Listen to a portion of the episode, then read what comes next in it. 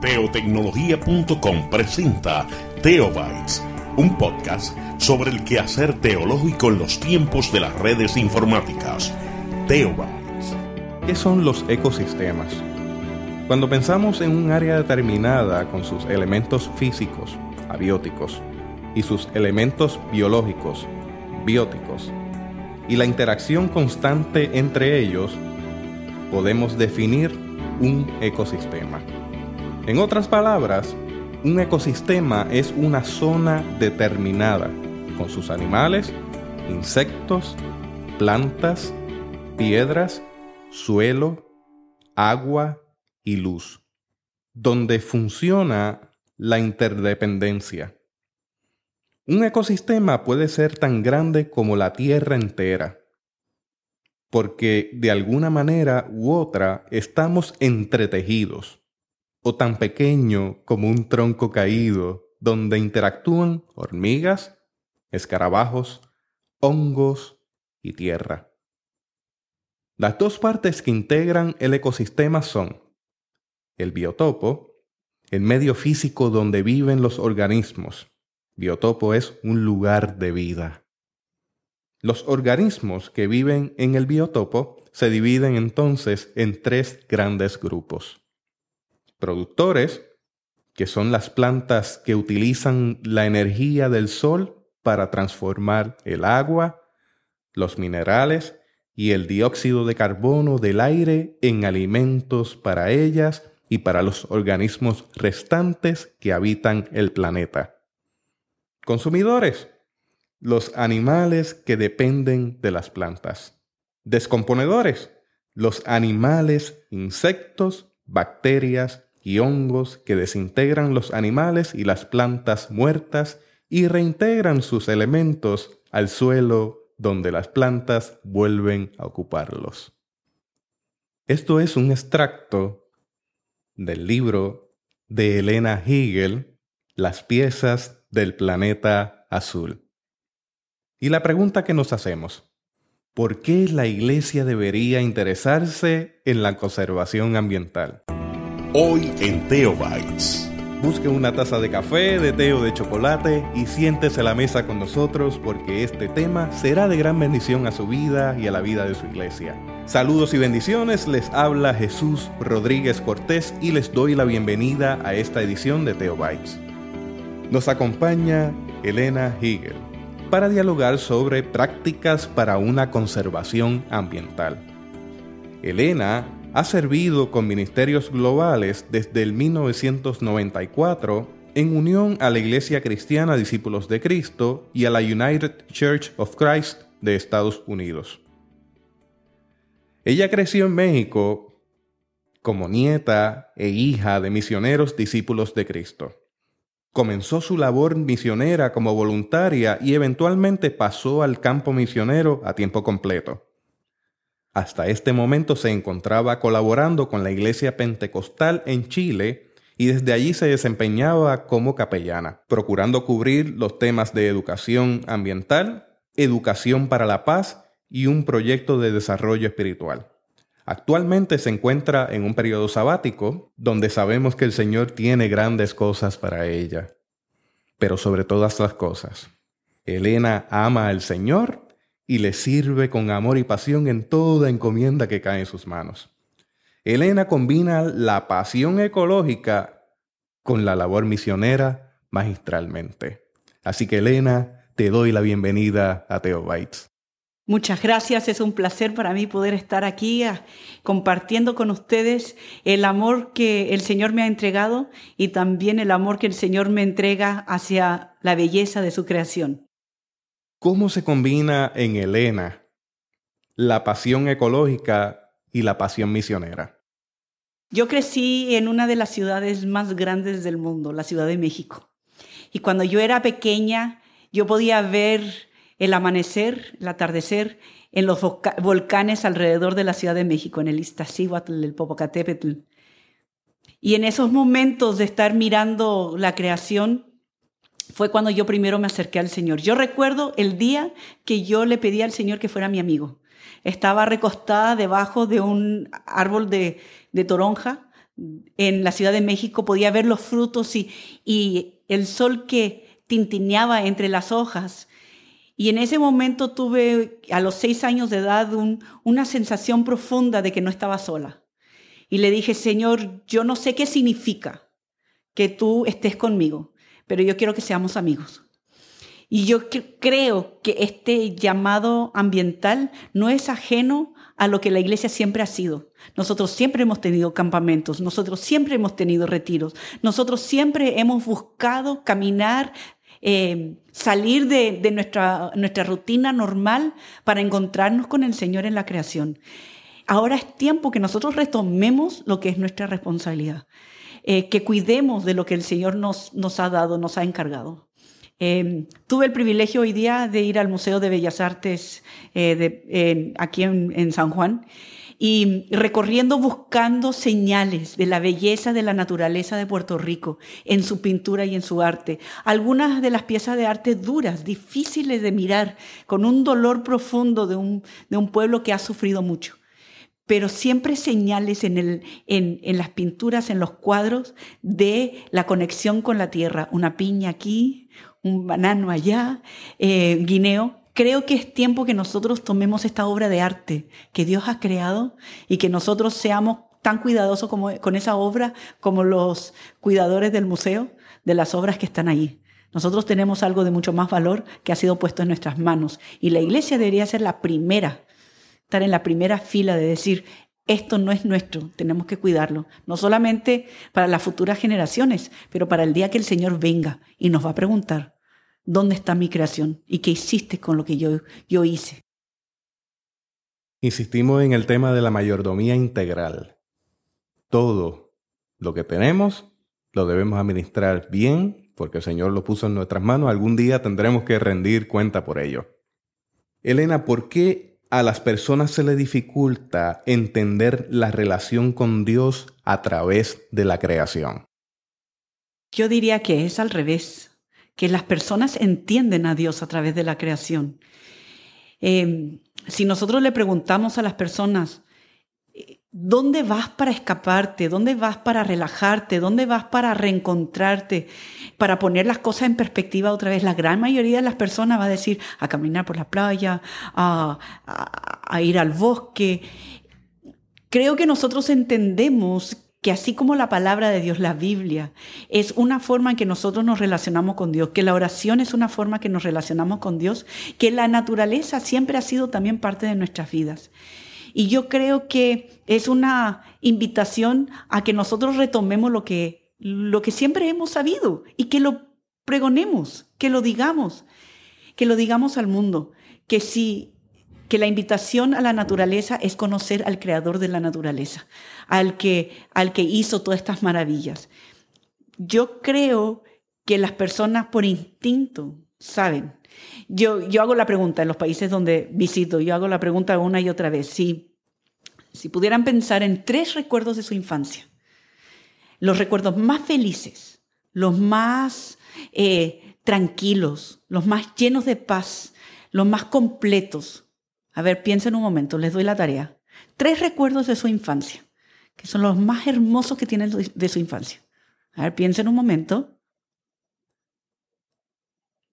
La gran mayoría de las personas, por lo menos uno de esos recuerdos va a tener que ver con la naturaleza, ya sea una mascota, una planta, un camino, un día de campo con la familia, algo que tiene que ver con el mundo afuera, afuera de las puertas de la casa.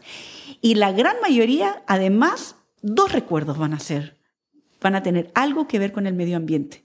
Ahora, muchas personas con las cuales que yo converso, que son cristianas, los tres recuerdos tienen que ver con algo que pasó en la naturaleza de la, de la creación de Dios. Y entonces Dios nos está susurrando constantemente. Miren la flor entre medio del cemento. Estoy aquí. Eh, Dios nos está diciendo en el viento, en el aire, aquí estoy, aquí estoy, aquí estoy. Y nosotros eh, podemos volver a escuchar esa voz, reconocer que esa voz está allí. Eh, Dios en su creación nunca va a ir en contra de la palabra de Dios, nunca va a ir en contra de lo que de los planes, los diseños de Dios, no tenemos que tenerle miedo. porque Dios es Dios de la creación y de todas estas cosas, aún de los misterios que no conocemos todavía y que la ciencia está descubriendo. Es como, dijo un científico, es como subir una montaña y llegar a la punta y los teólogos ya están ahí esperándonos. Porque ya sabemos que esto todo está creado por un Dios más grande de lo que nosotros podemos entender. Elena, siempre pensamos en que tenemos un rol en la conservación ambiental. ¿Por dónde comenzamos? Yo llevo 30 años trabajando en educación ambiental. 30 años plantando árboles, enseñando acerca del reciclaje, 30 años eh, hablando de que va a haber cambios en, en el clima. Hay algunas cosas que veo que hemos avanzado y otras que veo que estamos exactamente donde estábamos o peor que hace 30 años. Pero en los últimos eh, cinco años, especialmente desde el terremoto en Chile en el 2010, yo me he estado planteando adicionalmente esta pregunta de qué hacemos para cuidar de la tierra. Y le invito a todos a que piensen cómo podemos crear hábitos de cuidado, que ya no es algo extraño separar la basura, apagar el agua, apagar las luces. Pero yo me hago la pregunta, ¿Qué es, no, no, qué es lo que hacemos para cuidar de la creación? Pero ¿no será que es esencial que la, que la creación cuida de nosotros? Que Dios ha creado esto para que nosotros seamos transformados. Entonces, que Dios nos invita a abrirnos a la posibilidad de que la desconexión con la creación es parte de nuestro trauma, así como cuando yo me divorcio y que eso crea todo un, una caída de las redes alrededor de un niño o una familia, que cuando yo me divorcio de la naturaleza, también se caen las redes. Eh, empiezo a descuidar cómo me alimento, empiezo a descuidar eh, qué tipo de cosas van en mis alimentos, eh, empiezo a, descuidar el bosque que, de donde viene el aire que respiro.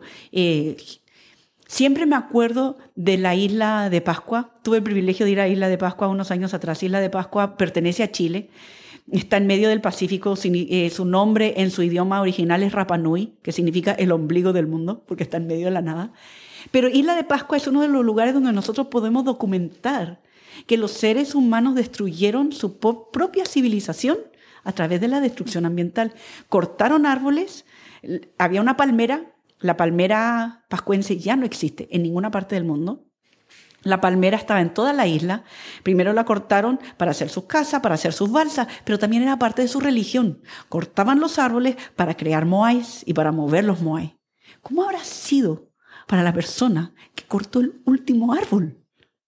Y no se dio cuenta que la erosión, la pesca, en la agricultura, todo se iba a venir abajo.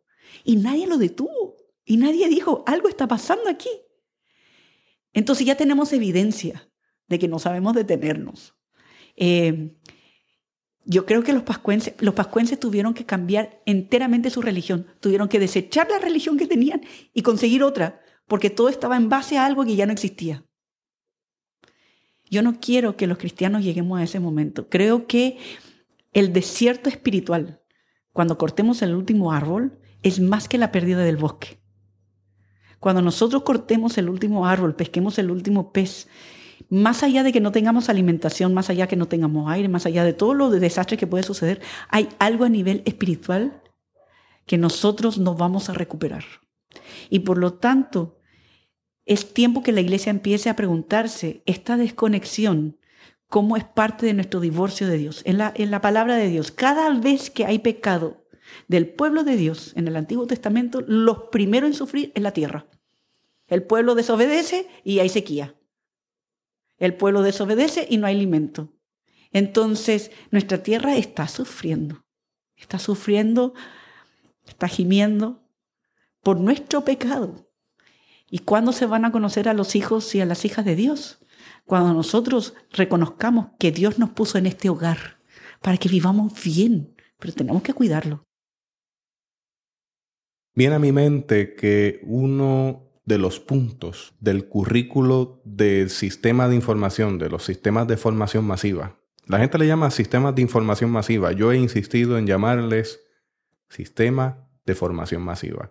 uno de los puntos, de los cinco puntos principales de ese currículo de medios es la espiritualidad de consumo, que es llevarnos a consumir en exceso todo lo que tenemos de frente, a comprar en demasía y a malbaratar y desbaratar las cosas que tenemos de frente pensando que va a haber un mañana y que todo estará ahí intacto para cuando llegue ese mañana.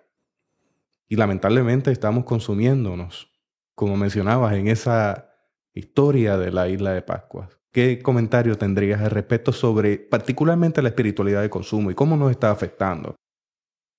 Yo quiero invitarles a leer un libro clásico eh, evangélico, que yo creo que tiene 30 años el libro. El libro se llama La celebración de la disciplina por Richard, Richard Foster. En este libro habla de la disciplina de la oración, la disciplina de la meditación, del estudio bíblico, como las disciplinas internas. Habla de las disciplinas externas, la adoración, el culto. Y luego también habla de las disciplinas comunitarias. Y una de las disciplinas que él propone que es esencial para la vida cristiana y la relación con el Señor es la sencillez. Y que tenemos que crear hábitos de sencillez, regalar cosas a las cuales nosotros nos hemos aferrado demasiado. Si tiene usted un auto que ama demasiado, hay que regalarlo. Si usted tiene un teléfono celular que le está creando una idolatría y que está pasando más tiempo con el celular que con la familia, hay que regalarlo. Y entonces él hace la invitación a crear una sencillez como un testimonio evangelizador a los que nos rodean. Y entonces el consumo es el opuesto a esto. El consumo es tener más te va a hacer más feliz. Y hay muchas falencias que vienen con eso, cosas que nosotros creemos y que no son una realidad. Eh, para volver a Dios Richard Foster dice que en este mundo de consumo nosotros tenemos que volver a un mundo de sencillez, que no es un mundo de malagradecidos, ni tampoco de personas que no saben usar la bendición que Dios les ha dado. Es tomar esa bendición y ponerla en perspectiva y compartirla. Entonces el desafío para nosotros es que tengo que regalar tengo, tengo una amiga que tiene 12 eh, años de edad y se hizo la propuesta de no tener más de 100 objetos personales. Ahora, 12 años de edad, que podría pedir cualquier cosa para la Navidad. Y ella está poco a poco pasando por todas las cosas en su, en su cuarto, regalando ropa, regalando zapatos, ya no pidiendo cosas para la Navidad. Y su objetivo es llegar a tener solamente 100 objetos personales. Y pienso en mi abuelo que fue misionero, evangelista, y cuando él falleció, lo único que quedó de su vida, lo único que él tenía era su par de pijamas y su Biblia. Nada más. No dejó nada más. Todo lo demás lo había regalado antes de fallecer. Espero yo poder hacer lo mismo, pero tengo que admitir que, hay muchas cosas que amo, que me gustan. Eh, y estoy tratando de aprender esa disciplina que es una disciplina espiritual. Una disciplina espiritual que contrasta con eso del sistema de medios, que es una espiritualidad de consumo, que lleva a las personas a pensar que comprando eso van a alcanzar la felicidad. Y reciben felicidad hasta el momento en que lo compran, lo tienen, lo llevan a su casa, lo desempacan, lo colocan encima de una mesa o en el lugar en donde va, y de repente esa felicidad se desinfla es efímera, se va. Y entonces nos preguntamos si estamos buscando felicidad o gozo. Porque el gozo puede venir en medio del dolor, en medio de... El gozo es un pozo profundo que, que las piedras que llegan, las olas que llegan, no pueden turbar eso profundo.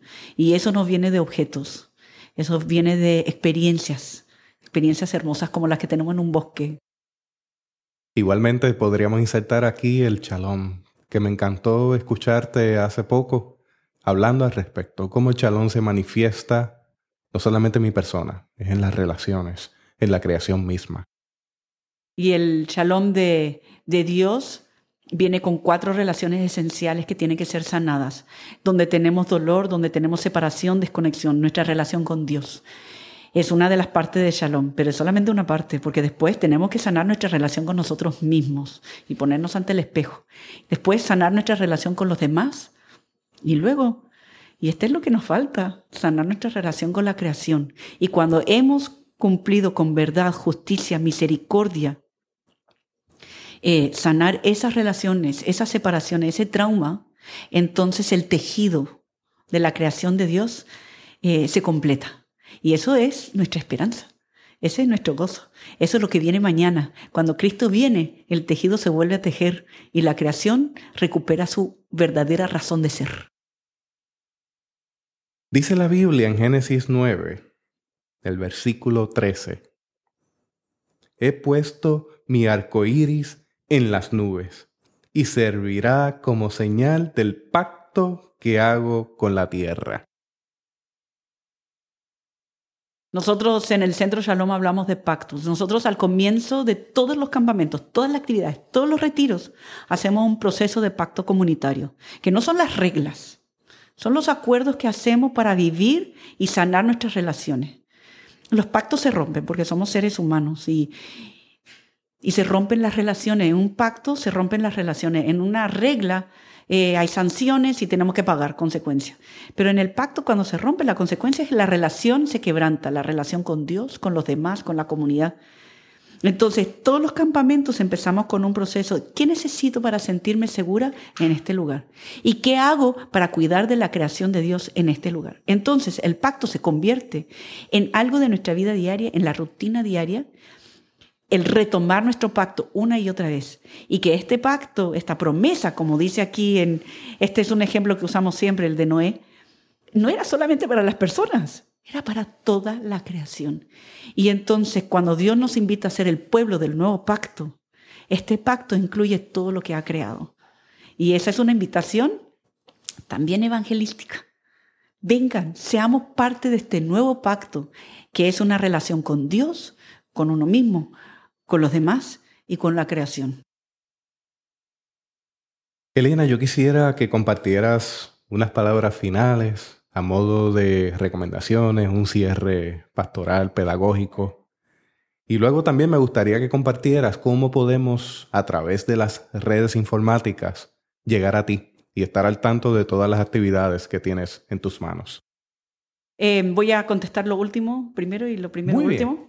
Me parece muy bien, perfecto. Eh, yo estoy trabajando en un proyecto con Ministerios Globales que se llama Retoños en las Ruinas, Esperanza en el Trauma. Tengo un fanpage. No he usado mucho el, eh, el Facebook en el pasado, pero me han convencido que tengo que tener Facebook. Entonces tengo un fanpage Retoños en las ruinas, esperanza en el trauma.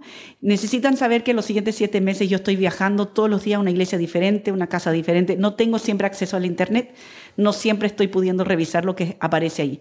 Pero van a saber dónde estoy y más o menos qué es lo que estamos haciendo con este tema de sanidad porque nosotros estamos buscando en Retoños en las Ruinas sanar nuestras relaciones en todos los niveles. Em, en Puerto Rico tenemos actividades de Retoños en las Ruinas, las fechas aparecerán en el fanpage y si hay personas que tienen interés en aprender más acerca de cómo ser instrumentos de sanidad, primero empezando con ellos mismos y su relación con Dios, pero que eso después se transforma en, en todas las relaciones que tenemos, eh, pueden buscarlo en el fanpage.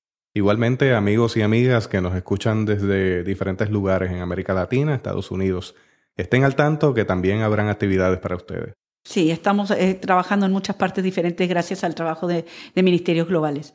Em, un libro que les quiero recomendar se llama El último niño en el bosque.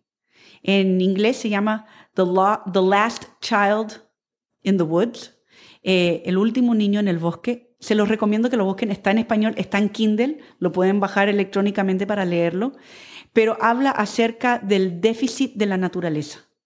Que si todos entendemos acerca del déficit atencional y, cómo eso afecta a la educación y los niños, que quizá la forma de sanar ese déficit es reintegrar a los niños en la naturaleza y a los adultos también. Y que estamos sufriendo un déficit de la naturaleza y que nos afecta en todas las áreas de salud y en nuestras vidas personales. Eh, Entonces les recomiendo este libro. Y quiero terminar con una de las historias preferidas de los niños eh, y las niñas en el Centro Shalom, que les cuento a los niños y las niñas de quinto año básico, eh, y que ustedes también lo pueden usar en su sermón para niños la próxima vez que tengan que estar con las niñas y los niños en sus iglesias locales. En el Valle del Centro Shalom, donde las montañas rodean bosques altos, centenarios, árboles que eran bebés cuando América descubrió a Cristóbal Colón, porque claro, América sabía dónde estaba y Cristóbal Colón estaba re perdido. En este valle vivía una tribu y, y esta tribu tenía costumbres diferentes a las de nosotros hoy día. Ellos tenían una costumbre que cuando un jefe, un líder de la tribu se hacía anciano y se veía que quizá iba a fallecer pronto, todas las doncellas y los jóvenes de la tribu empezaban a buscar una pregunta.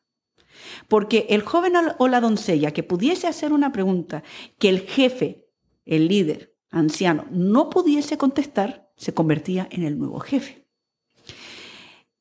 Cierto año, uno de los jefes en este hermoso valle donde hay un río cristalino, el cielo azul, ya se estaba volviendo anciano. Se dieron cuenta que tosía mucho, casi nunca salía de su, de su ruca, que es la palabra mapuche para choza. Los jóvenes y las doncellas empezaron a buscar su pregunta. ¿Qué pregunta le puedo hacer al jefe que no podrá contestar y yo me convertiré en el nuevo jefe? Cierto joven se fue caminando por el bosque y al estar caminando por el sendero de repente escuchó el sonido de un pajarito.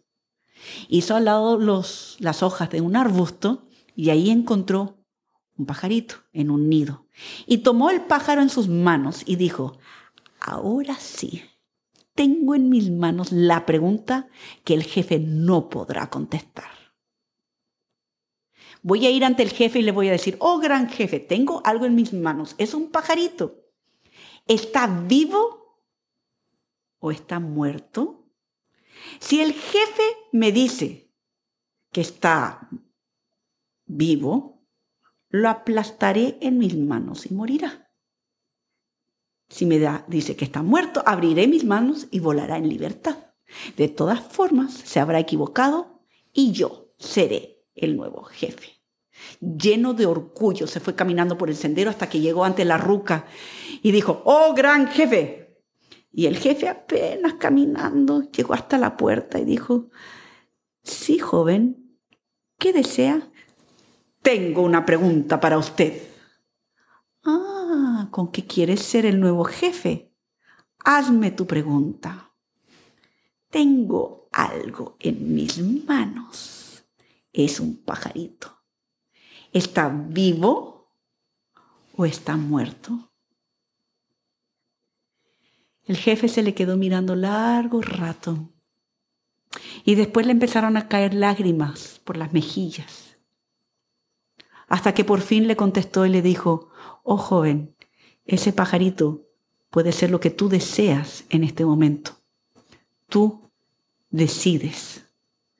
Tú decides aplastarlo en tus manos y estará muerto o abrir tus manos y dejar que vuele en libertad. Tuya es la decisión. Estamos nosotros preparando a nuestros jefes de la próxima generación. Son los niños y las niñas de nuestras iglesias. Y que van a tener en sus manos decisiones tan importantes y críticas. Decisiones de vida o muerte. Y va a depender de nosotros, los grandes jefes, los ancianos, de tener la sabiduría suficiente para mostrarle a esos jóvenes y a esas doncellas que en sus manos está la vida y que pueden escoger y es esa vida para sus seres queridos, para su propia vida, como también para la vida de todo lo que les rodea. Algo tan frágil, tan delicado como un pájaro es nuestra tierra. Y Dios la ha puesto en nuestras manos. Podemos llenarnos de orgullo y pensar en nuestras propias soluciones.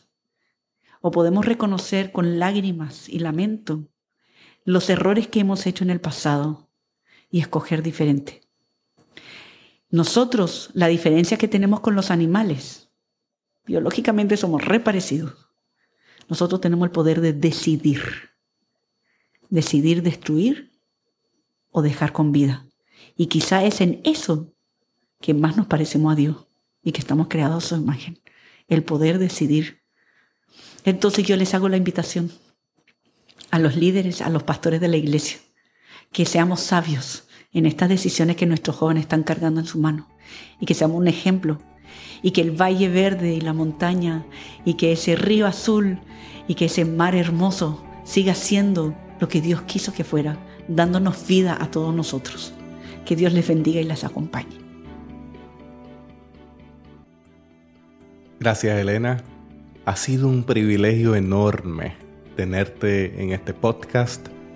Que no sea la última vez, que se repita. Espero que no, espero que no, espero que se repita. De alguna forma, en alguna parte. Muy agradecido por sacar tiempo de una agenda tan ocupada. Gracias. Hasta aquí esta edición de Teobytes. Gracias por darnos el privilegio de llegar hasta ustedes a través de las redes informáticas.